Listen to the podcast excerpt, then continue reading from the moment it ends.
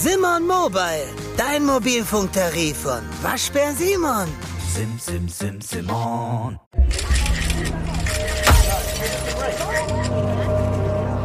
Dark Secrets.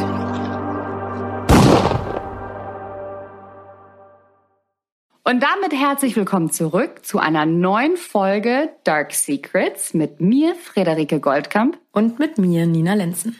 Ja, und wie schon angekündigt, sprechen wir heute über R. Kelly. Und wir haben schon mal über ihn gesprochen in unserer allerersten Folge. Aber wir wollen die Geschichte weiterdrehen. Wir wollen wissen, wie es weitergeht mit R. Kelly. Und deswegen widmen wir ihm und seinem Prozess heute eine ganze Folge, weil es steht im Raum, dass R. Kelly ein Schläger sein soll, ein Erpresser und ein Gewalttäter. Doch es gibt neue Details, die nicht weniger erschreckend sind, sondern tatsächlich auch ganz, ganz schlimm. Und zwar hat der Prozess um Sänger R. Kelly begonnen. Er sitzt seit 2019 in U-Haft und jetzt in New York City geht's für ihn wirklich um alles. Also der große Showdown um R. Kelly er hat begonnen und es geht wirklich um seinen Ruf, seine Karriere, um sein Leben. Denn wenn er verurteilt werden sollte, dann wird er wahrscheinlich nie wieder auf freien Fuß kommen. Und ja, es stehen so Sachen wie Sexhandel, Kidnapping, Kinderpornografie, Zwangsarbeit, alles in einem Raum. Und die Staatsanwalt spricht von einem kriminellen System, denn R. Kelly soll gelogen haben, ähm, Frauen manipuliert haben und ja, Gewalt genutzt haben, um seine Opfer zu kontrollieren.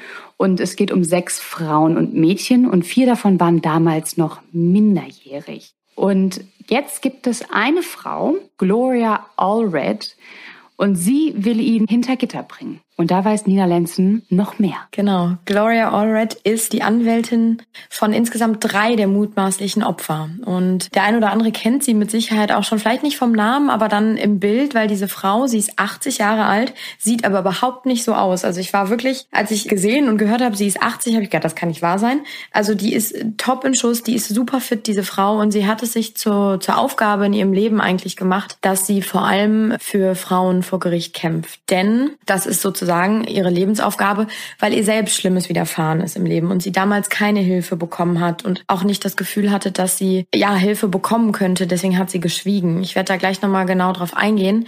Erstmal möchte ich nochmal irgendwie sie so emporheben, weil man kennt sie tatsächlich aus Gerichtsprozessen äh, gegen O.J. Simpson, gegen Bill Cosby. Sie hat sich an dem Prozess gegen Weinstein extremst eingesetzt und sie hat auch erst vor kurzem Prinz Andrew aufgefordert, öffentlich sich endlich zu Wort zu melden zu dieser Sache. Und da sieht man ja schon so ein bisschen roten Faden. Jeder Prozess, wo sie wirklich nach vorne gesprungen ist und sich eingesetzt hat, war, als Frauen angegeben haben, irgendwie sexuell vor allem äh, missbraucht worden zu sein. Und äh, es waren immer Männer in Machtpositionen, die halt eben am längeren Hebel saßen sozusagen und die Frauen halt einfach niedergemacht haben. Und für diese Frauen setzt Gloria sich ein. Und das Ganze hat einen ganz, ganz traurigen Hintergrund eigentlich, denn als Gloria 20 war, ist sie vergewaltigt worden. Sie war damals Lehrerin und wurde im Urlaub in Mexiko von einem Arzt vergewaltigt. Sie ist daraufhin, hat sie sich tatsächlich nicht getraut, äh, das irgendwie öffentlich zu machen bzw. anzuzeigen, weil sie, so sagte sie mal in einem Interview, das Gefühl hatte, wer glaubt mir schon? Ich bin nur die 20-jährige Lehrerin ähm, und da kommt so ein Arzt irgendwie an und äh, ich habe keine Chance gegen den. Und das Schlimme an dieser ganzen, also noch schlimmere eigentlich an dieser ganzen Sache, es ist ja schon dramatisch und furchtbar, ähm, sie ist schwanger geworden von diesem Vergewaltiger. Wir reden hier von einer Zeit, das war 1960 ungefähr, also schon ein Stück weit. Ja, vor 60 Jahren, wenn ne, sie ist ja jetzt 80, ne? Ja, vor 60 Jahren. Ja, muss ja ungefähr, ja, ja, 1960. Ja.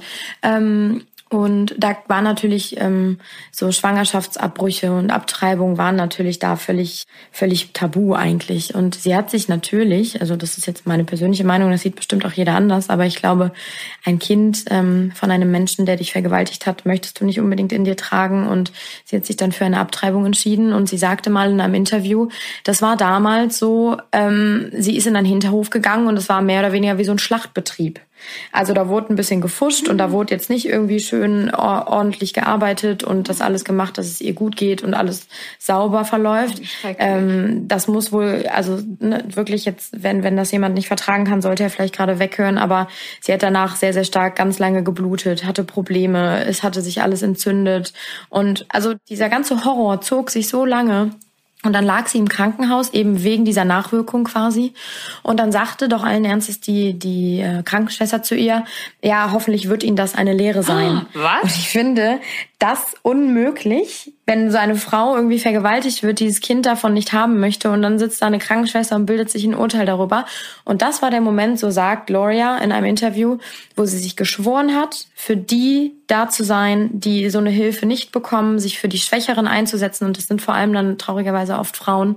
Und deswegen ist diese 80-jährige, dieses Powerbündel an Frau mhm. einfach immer zu sehen, sobald, ähm, sobald es um so einen Prozess eigentlich geht. Und guckt sie euch wirklich mal an. Also man ist absolut begeistert von ihr. Die steht da in einem, mit einer Imbrunst vor Gericht und schreit darum und, und will halt eben, dass diese Männer dann eben eine gerechte Strafe bekommen. Und so ist es auch in diesem Fall. Sie hat am Mittwoch, als dieser Gerichtsprozess eben startete in New York, hat sie gesagt, ähm, sie wird alles dafür tun, dass R. Kelly seine gerechte Strafe bekommt. Ja, ich finde das auch krass. Also ich habe mir auch Bilder von ihr angeschaut und ich musste auch zweimal hinhören, als gesagt worden ist, dass sie 80 Jahre alt ist. Also das finde ich echt schon, ähm, mhm. Boah, das finde ich echt unglaublich. Und mir kriegt man so eine Gänsehaut, ähm, oder habe jetzt gerade auch eine Gänsehaut bekommen, als du über sie gesprochen hast, weil ähm, ich finde, es ist auch eine ganz, ganz bewundernswerte Frau. Und vor allem habe ich noch immer dieses Bild im Kopf von ihr, wie sie bei Bill Cosby da vorne steht und einfach sagt, Bill Cosby, I have three words for you. You're guilty, guilty and guilty. Und die brüllte das so raus und alle Mädels haben mitgemacht. Und äh, ich fand, es ist einfach unglaublich bewegend, unglaublich toll, dass sie sich auch traut, diese mächtigen Männer anzugehen. Ne? Und was ich auch so krass fand, dass sie ja tatsächlich auch mehr mit R. Kelly gemeinsam hat, als man auf den ersten Blick so denkt, weil R. Kelly ist nämlich auch sexuell missbraucht worden. Also R. Kelly bzw. Robert Kelly ist im Ghetto von Chicago groß geworden und soll halt mit sieben zum ersten Mal sexuell missbraucht worden sein von einem seiner Verwandten und das halt immer wieder und nicht nur irgendwie ein, zwei, drei Jahre lang, sondern wirklich bis er halt ein Teenager war. Und das hat er ja dann auch am Anfang ähm, in seiner Musik versucht zu verarbeiten und er wurde ja dann auch irgendwie mit ganz tollen Liedern berühmt, ne? I Believe I Can Fly oder uh, You're the Greatest, aber I'm the World's Greatest, ne? I'm the World's Greatest, genau. Ja. I'm the World's Greatest, äh, super, also wirklich super Songs, wo man sich ja eigentlich gar nicht vorstellen kann, wie kann eigentlich dieser dieser Mann mit dieser super emotionalen Stimme und dieser ganz sanften Stimme sowas machen. Und es ist aber Fakt, dass einfach immer wieder, und zwar seiner ganzen Karriere lang, Gerüchte aufgetaucht sind, dass R. Kelly selbst auf Minderjährige steht. Und zum ersten Mal tauchte äh, 2002 ein Video auf, wo zu sehen ist, wie er mit einer 14-Jährigen Sex haben soll. Und er stand schon damals äh, wegen Kinderpornografie vor Gericht, ähm, wurde dann aber freigesprochen. Und jetzt hat die natürlich diese, diese Vergangenheit wieder eingeholt. Und dann gibt es ja diese ganz krasse Doku. Ich wollte jetzt gerade eigentlich fast toll sagen, aber es ist natürlich nicht toll. Die Doku ist aber unglaublich spannend auf Netflix, wo die Frauen dann zum ersten Mal darüber sprechen, ja, was R. Kelly ihnen angetan hat. Und ähm, die meisten waren unter 18 und sie wurden von R. Kelly gefangen gehalten. Sie wurden als Sexsklavinnen benutzt. Sie wurden nicht nur körperlich, sondern auch psychisch missbraucht. Also das heißt wirklich, die wurden von ihren Familien isoliert. Ähm, R. Kelly hat, es waren meistens Fans und der hatte Leute, sage ich mal, so Recruiter, so wieder wie ein bisschen wie bei Epstein, äh, Recruiter, die dann die Mädchen ausgesucht haben, die ihn natürlich total angehimmelt haben, total starstruck von ihm waren und ja, die er dann so ein bisschen um den Finger gewickelt hat und dann echt manchmal wirklich bei sich zu Hause eingesperrt hat. Und die mussten dann auch so Sachen wie, ähm, die mussten fragen, wenn sie Pipi machen gehen wollten oder wenn sie was essen wollten. Und wenn die diese Regeln von ihm missachtet haben, dann hat er sie auch wirklich bestraft. Und eines dieser Opfer ist die Gerhonda Pace. Also es gab mehrere und über die sprechen wir auch in unserer ersten Folge. Also hört unbedingt gerne rein. Ähm, überall könnt ihr die hören, bei Spotify und bei Audio Now und iTunes. Auf jeden Fall ein eins der Opfer, Johanna Pace, ist jetzt schwanger derzeit und hat ja jetzt auch in New York ähm, gesprochen gegen ihn. Und sie war zum Beispiel bei dem ersten Treffen mit R. Kelly gerade mal 16. Und sie sagt halt, R. Kelly hätte sie halt später bespuckt und gewürgt und sie, sie war halt auch eins der Mädel, die irgendwie die Erlaubnis brauchte, um auf Toilette zu gehen. Und was ich halt krass finde, ist, dass jetzt zum Beispiel der Anwalt von R. Kelly, weil sie halt so ein großer Fan war, halt einfach sagt, du hast ihn noch gestalkt. Ja, der dreht es halt einfach um. Er sagt halt, ja, äh, du wolltest das doch. Du hast ihn gestalkt, weil du warst ein Fan. Du wolltest bei ihm in der Kiste landen, abgesehen von deinem Alter. Und es war doch alles von dir initiiert. Und das finde ich schon wieder da musste ich wirklich tief durchatmen. Da wurde mir schon wieder schlecht. Ja, das ist halt so das klassische Ding, dass die, dass die Verteidigung von ihm natürlich jetzt irgendwie alles versucht, so zu drehen und zu wenden, dass, dass sie als die Blöde dasteht. Ne? Und ähm, was mich auch so geschockt hat, also es war wohl damals so, als sie ihn kennenlernte, das sagtest du ja gerade schon, war sie halt eben noch minderjährig. Und sie sagte aber ihm, sie sei 19 damals. Einfach nur, weil sie irgendwie so die Hoffnung hatte, dass sie vielleicht dadurch irgendwie Kontakt mit ihm mehr hat oder wie auch immer, was auch immer ihre Beweggründe waren. Jedenfalls nimmt das jetzt die Verteidigung als Punkt zu sagen, all das, was sie sagt, würde nicht stimmen, sie würde lügen, weil sie hätte ja auch damals gelogen. Ja, vor allem, sorry, mit 16 da bist du ja auch einfach noch klein und dumm und naiv und dann bist du, natürlich bist du in deinen Star in irgendeiner Art und Weise verliebt und willst irgendwen an ihn dran und natürlich ist es dir peinlich zu sagen, oh Gott, ich bin erst 16, dann will er doch bestimmt überhaupt nichts von mir wissen. Also wie oft, ich weiß nicht, ich habe so oft mit 16 über mein Alter gelogen, alleine wenn ja, ich in den Club gehen wollte. Natürlich. Das war ja irgendwie ganz normal, ne? Eben. Und vor allem das Schlimme ist, sie sagt vor Gericht aus, ähm, wortwörtlich, er hat mich gebeten, weiterhin allen zu erzählen, dass ich 19 bin, um mich so zu verhalten, als wäre ich 21. Und als sie ihm dann wohl offenbart hat, dass sie noch Jungfrau war, hat er wohl nur gesagt, das ist gut und ähm, hat dann versucht, sie sexuell zu trainieren, angeordnet, sie immer Daddy zu nennen. Er hat sie wortwörtlich oder sprichwörtlich fertig gemacht, hat ihr gesagt, er sei der Einzige, der sich um sie kümmern würde und der sie lieben würde. Und am Ende oder heute rückblickend sagt sie, das war irgendwie sowas wie Gehirnwäsche, weil sie am Ende wirklich daran gedacht, glaubt hat, dass er der Einzige ist, der für sie da ist und sich so daran geklammert hat. Das ist äh, so, so, so, so schlimm. Und ähm, die Staatsanwaltschaft wirft ihm ja jetzt, ihm ja jetzt auch vor, dass er seine Prominenz schamlos ausgenutzt hat. Und das ja es war ja nicht nur er, sondern er hatte ja ein ganzes Team, also sein Manager, seine Assistenten, sein Fahrer, die waren ja alle mit eingespannt. Ne? Und da denke ich mir auch schon wieder so, es kann doch wohl nicht wahr sein. Und ich finde, dass diese Leute auch bestraft werden ja. müssen, weil für die war ja R. Kelly so eine Art Cash-Cow die Marke R. Kelly. Und die haben ja dann, ich nenne es jetzt mal Neigungen im äh, Anführungsstriche, vertuscht weil das wäre denen ja, also es war ja dann auch so deren Vorteil, ne? um dann weiter die Cash Cow am Laufen zu halten, weil wenn das schon früher rausgekommen wäre, dann hätten die ja auch viel, viel, viel, viel Geld verloren. Und ich finde, das mindestens genauso schlimm, diese ganzen Hintermänner, die Verträge aufsetzen, die die Frauen mit Geld abspeisen, die die Frauen wirklich so, die kriegen Knebelverträge, die sagen dann so, ja, hier hast du 250.000 Euro, damit du die Klappe hältst. Und hier ist übrigens ein Vertrag. Und wenn du noch einmal ein Wort darüber verlierst, dann geht's dir wirklich schlecht, ja, und die Frauen haben ja natürlich auch Angst. Du bist fertig, du, du hast das vielleicht wahrscheinlich Schlimmste in deinem Leben erlebt. Und dann bist du nur froh, da raus zu sein und denkst dir, ich möchte eh nicht mehr drüber sprechen, also okay, dann unterschreibe ich, ne?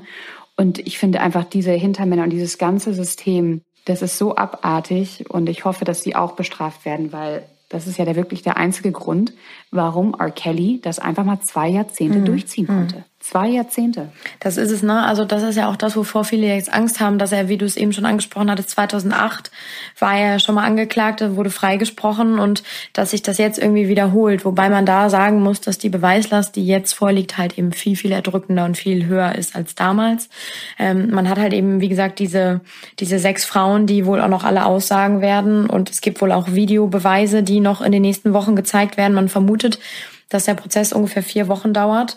Und wenn, wenn alles so, so läuft, wie, wie die meisten Leute das vermuten, dann wird er wahrscheinlich lebenslang bekommen. Und was ich so krass fand, und das hatte ich gar nicht mehr so wirklich auf dem Schirm, da haben wir auch in der ersten Folge drüber gesprochen, ist, wie, wie er damit umgegangen ist. Er hatte ja mal ein Interview gegeben mit, mit mhm. einem amerikanischen Sender und wurde halt eben auch auf diese ganze Zeit angesprochen und so. Meinst du das von vor zwei Jahren? 2019 war das, ne? Ja. ja genau. Und da wird er eben auch auf die Missbrauchsvorwürfe angesprochen und dann wird er ja wirklich völlig hysterisch. Der schreit, der heult wie eine absolute Furie schon fast und und sagt sowas, ich habe das nicht getan, ich war das nicht, ich kämpfe hier um mein Leben, ihr versucht alle mich umzubringen, ihr bringt mich um, das war's mit meiner Karriere und du merkst einfach, also ich hatte da zwei Gedanken. Entweder ist er so narzisstisch, dass er wirklich nur daran denkt, an seine Karriere. B, ist er so vielleicht auch selber traumatisiert von damals, dass er gar nicht merkt, was er den Mädels angetan hat und was der da ja für ein für Kult sich erschaffen hat und wie die Frauen gelitten haben. Ich glaube, das ist so eine Mischung aus allem. Ne? Also scheißegal, glaube ich, ist es ihm nicht, weil du ja wirklich diese Panik in, seinen, in seiner Stimme gehört hast. Die ist ja komplett auch weggebrochen, ja, nach oben hin. Ich glaube nicht, dass ihm im vollen Ausmaß bewusst ist, was er da ähm, getan hat. Ich kann aber auch nicht die Menschen, es gibt ja immer noch Fans, die ihn immer noch unterstützen, die immer Ja. noch sagen. Auch äh, jetzt vom Prozess, immer ne? noch, wo ich nur denke, hör mal, ey, ihr habt doch den Schuss nicht mehr gehört. Wie kann man. Ja, aber weißt du, was die sagen? Die sagen, die Medien würden super einseitig berichten und der hätte das nicht gemacht und man sollte doch einfach mal hinter die Kulissen gucken und diese Frauen, das wäre verletzter Stolz von denen, weil in dem Moment, wo jede einzelne von denen gemerkt hat, sie sind nicht alleine, es gibt da auch noch andere, die er toll findet, wären die auf einmal umgesprungen und hätten das halt eben äh, ja nicht gut gefunden. Also das ist wirklich irgendwie abgedreht. Ja, dann, okay, dann gehen wir mal davon aus, es wäre so. Aber wie unwahrscheinlich ist das denn dann, dass sich 10 bis 15 Frauen treffen und alle die gleiche Geschichte erzählen? Also wie unwahrscheinlich ist es, dass sie so einen Pakt geschlossen haben und gesagt, wir machen das jetzt? Und vor allem, dass der Bruder das sagt. Es gibt ja auch alte Leute aus dem Kreis von R. Kelly, die erzählen ja alle die gleiche Geschichte und die Staatsanwaltschaft ist ja nicht so blöd, die wird das ja geprüft haben und zwar lange geprüft haben. Ich meine, Ja. der sitzt seit 2019 in U-Haft, also haben die Richtig. jetzt zwei Jahre lang Zeit gehabt, jede einzelne Aussage wirklich bis aus dem kleinsten Detail auseinanderzunehmen von diesen Frauen. Und die hätten es ja gemerkt, wenn da jetzt, sage ich mal, eine Verschwörung gegen R. Kelly stattgefunden hätte und jetzt 15 Mädels gesagt hätten, so, jetzt, jetzt, jetzt zeigen wir es ihm mal richtig. Das kann ich mir nicht vorstellen. Und wenn man sich diese Doku anschaut, diese, diese Reaktion der Frauen, wenn, wenn die auf den Missbrauch angesprochen werden, wie die Schlimm, ne? nicht mehr weitersprechen können, das kannst du, das kann, also vielleicht bin ich zu naiv, aber das kannst, glaube ich, nicht, dass du das spielen kannst. Und ich kann mir einfach sehr gut vorstellen, dass, dass R. Kelly das gemacht hat, vor allem, weil er jetzt auch rausgekommen ist, dass der war ja ganz, äh, seine allererste Frau, Alaya, war ja auch Sängerin, die ist ja auch leider schon verstorben, weil die einen Flugzeugabsturz hatte. Die waren verheiratet. Und jetzt, passt auf, er war Anfang 20 oder um die 20 und sie war 14. Er hat sie kennengelernt, da war sie zwölf. Und dann hat er sie geheiratet, da war sie 14. Und er, und es ist jetzt rausgekommen, das hat einer nämlich ausgeplaudert, dass er gefälschte Papiere für sie besorgt hat, damit sie 19 ist und damit das nicht äh, gegen das Gesetz ist. Das heißt, schon damals, von ganz von Anfang an, hat er Mist gebaut. Und ich glaube, er hat sie sogar kennengelernt, da war sie zwölf. Und ich weiß nicht, es sind einfach so viele, wie du schon sagst, so viele Sachen. Die Beweislast ist so groß, dass ich einfach nicht nachvollziehen kann, wie Frauen oder andere Fans, auch Männer, äh, ihn noch verteidigen können und hinter ihm stehen können. Ja, was ich mich halt einfach gefragt habe, Nina, ist so dieses, diese Anwältin Gloria Allred, ne? Die hat es ja auch erlebt. Und ich fand es so faszinierend, wie unterschiedlich die damit umgegangen sind, ne? Mit diesem Trauma. Und was ich halt nicht verstehen kann, ist, wie halt ein Mensch, der sowas Schlimmes erlebt hat, selber zum Täter werden kann. Warum tust du das anderen an? Also erstmal das, was ich noch sagen wollte, da, mit Alaya, diese ganze Geschichte, das finde ich nämlich auch so interessant. Diesen Fall, diesen, ja, diesen, die, ja, dieses Fälschen von dem Pass und äh, das Verschweigen ihres wahren Alters nimmt die Staatsanwaltschaft jetzt auch gerade aktuell so ein bisschen als Kronzeugenfall mehr oder weniger. Sie ist keine, sie ist nicht mehr da, sie kann nicht mehr aussagen, aber das ist so ein Sinnbild dafür, dass er, so sagt die Staatsanwaltschaft, schon immer einen Hang zu Minderjährigen hatte. Und da sind natürlich jetzt alle vor Ort total gespannt, wie das, wie das weitergeht irgendwie, ähm, wie sich das weiterentwickeln wird. Zumal in anderen Bundesstaaten laufen ja auch noch Anklagen. Also da kann es auch noch, ich glaube in Illinois und irgendwo anders noch, äh, kann es noch zu weiteren Verfahren kommen. Also ihm, ihm blüht da noch einiges. Und ja, äh, um auf deine Frage zurückzukommen, ich habe mir diese Frage auch gestellt. Aber letzten Endes ist es eigentlich dieses klassische vom Opfer zum Täter in welcher Form auch immer, ist halt bei ihm einfach, ähm, ich glaube, in dem Moment hat er den leichteren Weg gewählt als, als Gloria in dem Fall, weil sie hat gekämpft, sie kämpft immer weiter und das ist ja für sie auch eine Art von Traumabewältigung, weil sie sich denkt, das, was ich damals mir nicht helfen, wo ich mir nicht helfen konnte und was bei mir falsch lief, versuche ich jetzt anderen besser zu machen, um mich vielleicht auch besser zu fühlen, um das, was ich damals nicht getan habe. Also ich glaube, dass so eine Frau wie wie sie, die so augenscheinlich so stark ist und so so so furchtlos eigentlich, dass die sich mit Sicherheit Vorwürfe macht, dass sie damals nicht doch gesprochen hat.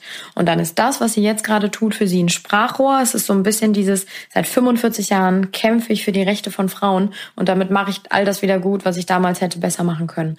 So und ich glaube, bei ihm ist es halt dieses, also wie oft hat man diesen Fall? Das ist ja wahrscheinlich also äh, korrigiert mich, wenn wenn das falsch ist, aber so ein psychologischer Klassiker mhm. eigentlich ähm, du wirst vom, du wirst, du bist Opfer und am Ende denkst du vielleicht auch, das ist normal.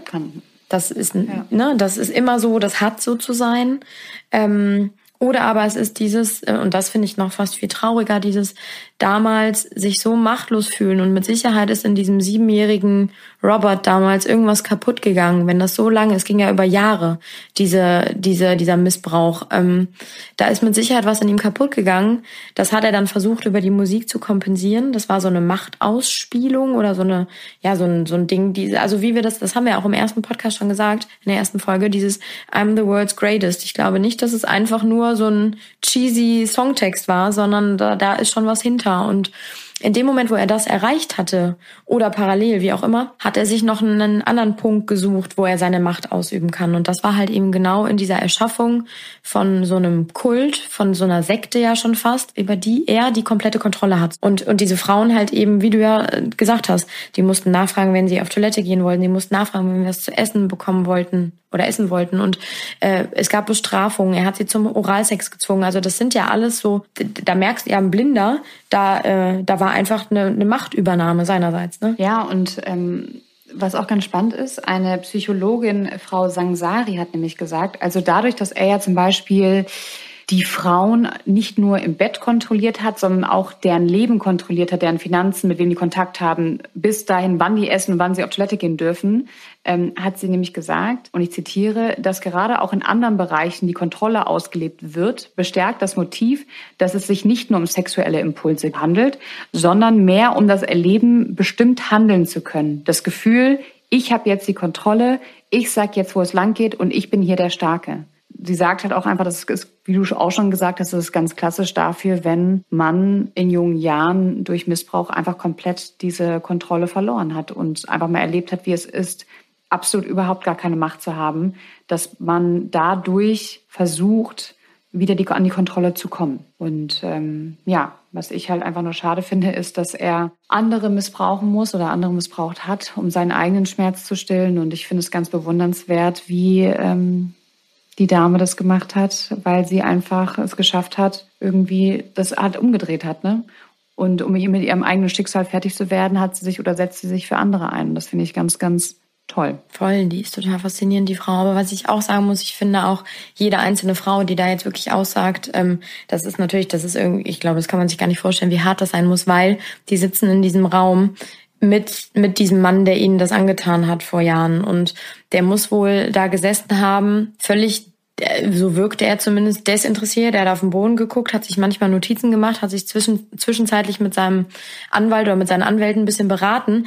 Aber auch als diese erste Zeugin, diese Johonda, als sie jetzt zwei Stunden von diesem, ja, von dieser Horror, von diesem Horrorszenario, von dieser absolut schlimmsten Zeit ihres Lebens berichtet hat, hat sich in seinem Gesicht und in seinem Verhalten einfach nichts geregt. Also er saß da einfach nur, hat sich das mit Sicherheit angehört. Also er wird, er wird ja nicht weggehört haben können aber ähm, da würdest du doch normalerweise bei einem Menschen, der nicht irgendwie Züge hat, die in irgendeine Richtung gehen, wie auch immer, würdest du doch eigentlich erwarten, dass da irgendeine Gefühlsregung kommt. Aber die kam bei ihm nicht. Und das stelle ich mir so schwer vor, als Frau da zu sitzen und irgendwie, du hast ja immer, glaube ich, im Hintergrund dann den Kopf, im Kopf, oh Mist, nachher glaubt mir irgendwer nicht. Oder es gibt mit Sicherheit Leute, die mir nicht glauben. Und jetzt sitze ich hier und dieser Typ sitzt gefühlt zehn Meter von mir weg und äh, ich kämpfe hier. Es ist ja wieder dieses klassische David gegen Goliath, ne? Und das ist so, das finde ich so bewundernswert. Und dann ist es toll natürlich, dass es so Frauen wie diese diese Gloria gibt, ähm, die die den Rücken dieser Frauen einfach stärken,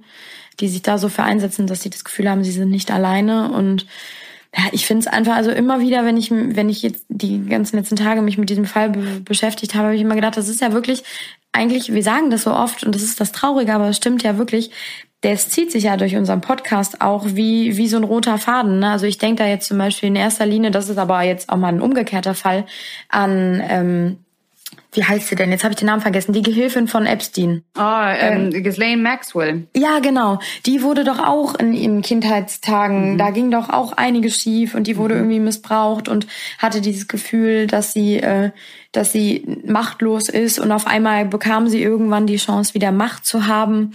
Ähm, also ich glaube, da kann man wahrscheinlich irgendwie, ja, also ehrlich gesagt würde ich meine Hand jetzt nicht dafür ins Feuer legen, aber ich glaube, bei 90 Prozent solcher Menschen, die irgendwie ihre Macht in irgendeiner Art und Weise ausüben, ist in der Kindheit irgendwas schiefgelaufen. Ja, aber wie erschreckend das auch ist, ne? Also wie erschreckend das ist, allein in unserem Podcast, und wir machen den jetzt seit zwei Jahren, wie viele Fälle es davon gibt und wie häufig das mhm. passiert einfach.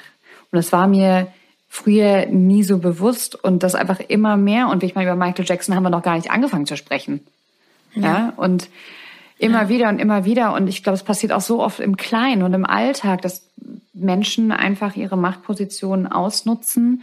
Und ähm, ja, anscheinend haben wir Menschen so Züge, würde ich fast schon sagen, dass wir vielleicht ist der Mensch gar nicht dafür geschaffen, mit so viel Macht umzugehen. Kann er wahrscheinlich einfach gar nicht. Da drehen äh, die meisten drehen dann durch. Ja, ja, das ist absolut richtig. Ich finde es halt einfach nur schlimm, dass dass da in dem Fall wieder mal, wie so oft, auch Minderjährige irgendwie im Spiel waren. Und ja. für die beginnt ja dieser Kreislauf, dieser Teufelskreis ja genauso. Also sechs dieser Frauen und vier davon waren auf jeden Fall nachweislich minderjährig. Letzten Endes leben die ihr Leben ja genauso wie die, wie R. Kelly und Gloria Allred jetzt auch. Und es ist die Frage, was machen die daraus, ja. ne? Und es ist ja nicht garantiert, dass die den, sage ich jetzt mal, richtigen Weg nehmen, so wie Gloria zum Beispiel. Das ne? stimmt und vor allem jetzt auch durchs Gericht, dass sie immer wieder oder auch durch die Doku ähm, immer wieder alles auf, aufarbeiten müssen, ja. Mhm. Und vor allem, ähm, ich habe auch ganz viele Kommentare gelesen, wie krass die angefeindet werden. Also die kriegen halt auch richtig Saures. Und äh, die werden angefeindet und denen werden Sachen vorgeworfen. Und ich habe letztens, das habe ich dir auch schon erzählt, The Morning Show geguckt, ähm, so, eine, so, eine, so eine Serie. Und da geht es auch um die MeToo-Debatte und da geht es auch um ein Mädchen, ähm, die von ihrem Chef missbraucht worden ist. Und sie wollte gar nicht drüber sprechen. Und es gab nämlich noch eine andere, der ist das Gleiche passiert und sie hat drüber gesprochen. Und die Frau, die drüber gesprochen hat, sie hat ihre komplette Identität verloren. Sie war nicht mehr, ich nenne sie jetzt mal Saskia, sondern sie war dann nur noch die Frau, die mit dem Chef geschlafen hat, egal ob er sie vergewaltigt hat oder nicht. Ne? Das war in dem oder sagen wir nicht geschlafen hat, sondern die Sex mit ihm hatte. Und ganz viele von den Frauen, die jetzt auch äh, gesprochen haben, ist genau dasselbe. Dass die, ich glaube, die haben ein Stück weit ihre Identität verloren, indem sie das Geheimnis preisgeben, dass sie halt jetzt sind sie die Frau, die mit R. Kelly geschlafen hat. Das ist die Frau, die von R. Kelly missbraucht worden ist, ja. Und ich finde das unglaublich wundernswert. Oder die Frau, die Lügen erzählt, ne? Das oh, ist genau. ja auch oft, ne? Das ist ja eigentlich fast noch viel schlimmer. Ja, und wie bewundernswert ist das eigentlich, wenn du halt sagst, mir ist diese Sache so wichtig und ich mache das jetzt und ich stehe das, ich lebe das erstmal alles nochmal durch. Ich erzähle von meinen erniedrigsten Momenten. Ey, sitz mal im Gericht und erzähl, ja, der hat mich angepinkelt, ja, der hat es gefilmt, der das, er hat mich gezwungen, ähm, äh, Sachen anzuziehen, die ich nicht machen wollte. Allein das erzählt man ja irgendwie schon, vertraut man sich ja gar nicht, seinen engsten Vertrauten zu erzählen. Und das dann der Welt zu erzählen, finde ich schon so mutig. Und dann auch noch zu wissen, ich stecke das alles ein. Das ist, das ist ey, Wahnsinn. Diese Frauen, echt Chapeau. Und ich kann auch verstehen, wenn, wenn, wenn Missbrauchsopfer sagen, nein, ich rede ja. nicht darüber. Ja unter normalen Umständen schon. Und jetzt überleg dir mal, das ist ja sozusagen Next Level, in Anführungsstrichen, dass du dann gegen einen Weltstar kämpfst, ne? Gegen jemanden, den irgendwie, also ich kannte jetzt keinen, glaube ich, so, der seine Songs nicht kennt und der die auch nicht irgendwie gut fand oder mal gehört hat oder so. Und jeder hat ja direkt irgendwie, dieser Name ist bekannt, jeder kennt ihn und dann bist du diejenige, die gegen ihn kämpfen muss. Wie schlimm ist das? Und du bist die kleine Maus und er, er ist krass vernetzt, er hat krasse Anwälte, er hat vor allem auch krasse Hintermänner, die ja alle Millionen zu verlieren haben. Mhm. Die, für die geht es ja um was. Das ist ja nicht so, ja, unser R. Kelly ist unser Buddy, wir verteidigen den jetzt mal. Nee, wenn die Cash Cow aufhört, da gibt es Manager, Produzenten, die halt wirklich äh, Kohle verloren haben. Und was meinst du, was es an denen liegt? Entweder das zu vertuschen mit den Mädels oder halt es einfach aus der Welt zu schaffen, damit die wieder ihren High Life führen können. Ja, oder aber irgendwie äh, zu vertuschen, dass sie daran beteiligt waren, wie du es eben schon gesagt hast, waren ja Fahrer, Assistenten, Manager, die waren ja alle damit drin. Aus welchen Beweggründen auch immer. Ne? Vielleicht hat er sie auch gezwungen, wer weiß, wie es war, aber letzten Endes haben sie es getan und das ist nicht zu entschuldigen. Genau, einer hat gesagt beim The Guardian, er hatte am Anfang, war der mit dabei und hat sich nicht getraut, was dagegen zu sagen. Also er meinte, es war ganz normal, dass wenn man zu R. Kelly nach Hause gegangen ist, übrigens nicht zu seiner Frau und seinen Kindern nach Hause, da hatte er nochmal ein separates Heim. Er hatte für seine, ja, sagen, nennen wir jetzt aber mal Sexkult, ein eigenes Haus. Und wenn sie da hingekommen sind, war es übrigens ganz normal, dass Frauen da waren.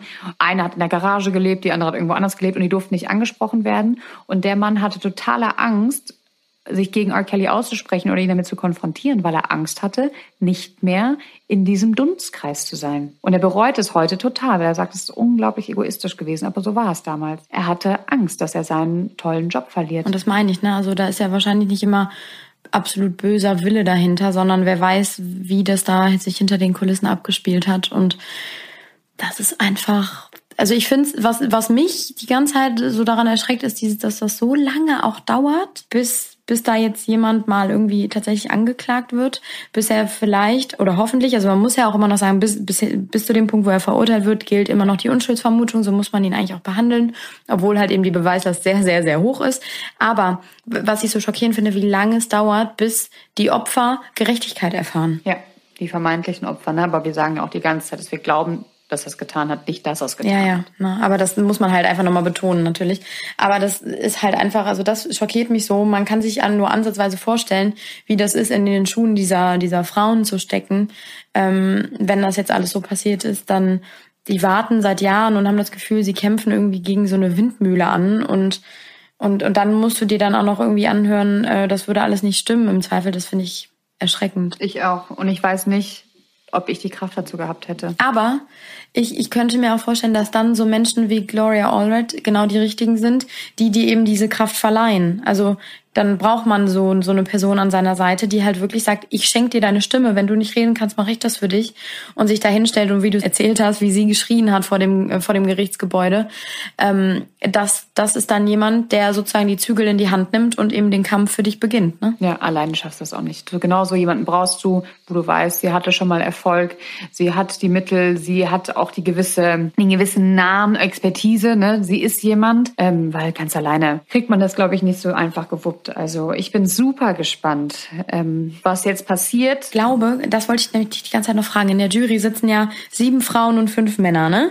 Und ich finde dieses Jury-System generell in Amerika völlig faszinierend, aber auch irgendwie erschreckend. Also ich weiß noch nicht so genau, was ich davon halte. Ich auch nicht. Weil ja da echt so. Willst du es einmal erläutern? Ja, ey, also wirklich, das sind ja Otto Normalverbraucher, so wie du und ich und ihr alle zusammen. Also es sind normale Menschen und jeder, der ein amerikanischer Staatsbürger ist und in Amerika lebt, kann in seinem Leben einmal oder mehrfach angeschrieben werden, ähm, dass er jetzt in diese Pflicht halten muss. Und zum Beispiel die beste Freundin meiner Mama, die ähm, ist irgendwann mit ihrer Familie, da waren die noch jung, ist nach Amerika gegangen, die lebt in, in der Nähe von New York und ähm, die erzählte mir irgendwann davon und sagte, ja Nina, ich habe letztens eine Aufforderung bekommen, das war die erste, seitdem ich hier bin und ich wusste gar nicht, wie ich damit umgehen soll, weil es war war ein Prozess gegen einen, gegen einen Mörder und das wollte ich nicht und so. Und du bist aber dann eigentlich verpflichtet, da zumindest dich zu melden und dann wird entschieden, ob du geeignet bist. Und in dem Fall bei R. Kelly zum Beispiel war es jetzt so, die haben natürlich dann die geeigneten Leute oder die Leute, die angeschrieben wurden, haben sie dann befragt und dann waren dann natürlich wichtig.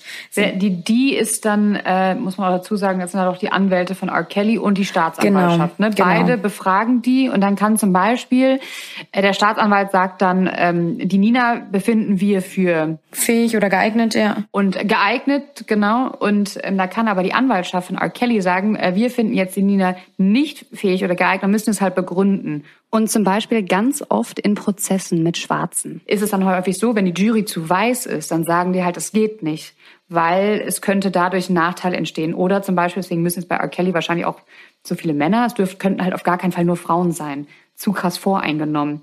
Und da achten die ganz krass drauf. Und das finde ich auch total spannend. Und ich finde es auch total spannend, wie die Anwälte und Staatsanwälte, die taktieren ja damit auch, ne? Also es ist ja für die auch nochmal wirklich so eine Chance, okay, die Jury ist geil oder die Jury ist nicht geil und dass sie da wirklich nochmal was drehen. Und das ist das, ähm, eigentlich ist das ja Wahnsinn, weil ich finde, manchmal ist das schon so ein bisschen manipuliert. Total. Es ist total, gerade durch diese Plädoyers von den jeweiligen Parteien da, ähm, ist es total Manipulation. Also da musst du ja nur eine Frau triggern mit irgendwie äh, Bild, also wortwörtlich der beschreiben, wie das passiert ist. Da ist eine Frau, glaube ich, getouchter und emotionaler als ein Mann im ersten Punkt. Da hast du schon mal das Erste. Dann, ich glaube, bei so einer Person wie R. Kelly ist es jetzt kein äh, Heinz, Heinz Müller von nebenan, sondern es ist jemand, den alle kennen. Dann musst du erstmal genau herausfinden, wer war damals nicht der größte Fan? Wer liebt ihn insgeheim abgöttisch? Wer hört noch abends seine Songs ungefähr? Das sind ja dann alles Menschen, die befangen sind. Da stelle ich mir so unfassbar schwierig vor, da irgendwie so eine gesunde Mitte zu finden. Ähm, in dann noch viel mehr als ohnehin schon. Und das ist irgendwie, also es ist faszinierend an diesem Rechtssystem, es ist aber auch ein bisschen beängstigend, weil du irgendwie das Gefühl hast, da ist jemand in der Macht, der eigentlich keine Macht haben sollte, so ein bisschen, ne? Ja, irgendwie schon. Das Volk entscheidet so ein bisschen, ne? Und bei uns entscheidet ja Der Richter. der aber wiederum die Stimme des Volkes quasi ist, ne? Und der so unparteiisch sein soll.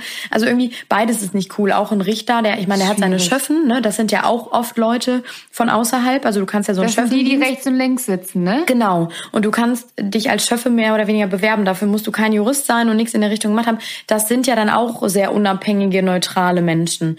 Da, da finde ich dieses System irgendwie so ein bisschen, also erschließt sich mir mehr, weil da ist einer, der sozusagen ähm, das aussprechen kann, aber es ist nicht so willkürlich, zumindest in meinem Kopf nicht. Ähm, weil so, also ganz ehrlich, wenn ich mir, wenn ich mir jetzt vorstelle, ich bin irgendwie, also jetzt ganz krass, ich bin der krasseste Nazi ever in meinem, also in mir drin. Nicht äußerlich, dass man das sofort sieht. Ich hab, bin auch noch nie auffällig geworden, wie auch immer. Ähm, und dann ist auf einmal ein, ähm, ein Prozess gegen einen Schwarzen.